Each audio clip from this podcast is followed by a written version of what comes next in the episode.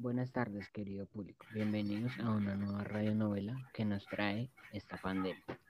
Esta vez nos dirigimos al pueblo colombiano, el cual es afectado no solo por la distinguida pandemia, sino también por su gobierno corrupto. Ellos afirman que no le están teniendo miedo a la pandemia, sino a su, a su mismo gobierno que los está afectando.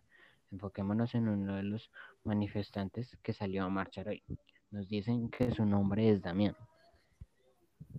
El pueblo unido jamás será vencido. Nos están matando, nosotros están matando nosotros los mismos policías contra el pueblo. Así como Damián, muchas personas salen a marchar día tras día, no solo por sus cosas, sino también por el futuro de sus hijos. Incluso el mismo Damián trajo a su hijo para que peleen juntos por sus derechos. Su hijo, tenemos que hacernos sentir, no podemos dejarnos ganar por este gobierno maluco.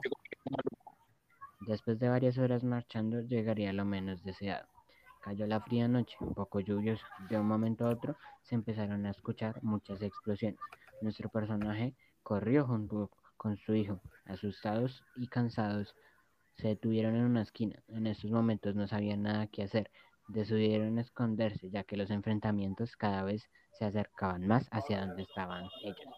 Por medio de un pequeño orificio, veían cómo las policías mataban a la propia gente que salía a marchar sin, ninguna, sin ninguna piedad contra ellos. Un panorama bastante devastador, algo que nadie creería que los propios defensores acabaran con el mismo pueblo.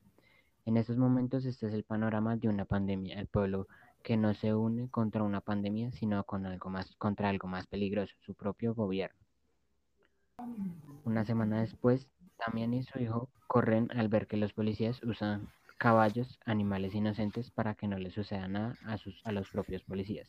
No solo Damián y su hijo corren, sino toda la gente que, quiere, que no quiere ser atrapada por los policías. En medio de eso, de eso, su hijo se desprende de Damián y no se da cuenta después de un rato que es después de un rato que se detiene y se percata de que no está su hijo. ¿Hijo? ¿Dónde estás? ¿Dónde estás? Damián despistado es encerrado por los policías y recibe una fuerte y devastadora golpiza, sin poder defenderse ni pedir auxilio. Después de una larga golpiza, Damián logra con sus últimas fuerzas salir corriendo, un par de cuadras recorridas y se da cuenta de que a un muchacho le dispararon. Se acerca sin pensar nada malo, solo se acerca a que le den un poco de atención médica. Le pide ayuda a uno de los médicos, pero este le dice que el muchacho es prioridad. También se acerca a ver quién es el muchacho. Resulta que era su hijo, el cual recibió un disparo de un policía. En estos tiempos no podemos ni confiarnos de un del mismo, de la misma policía, dice el médico. Fin. Oh, por fin. Oh, man.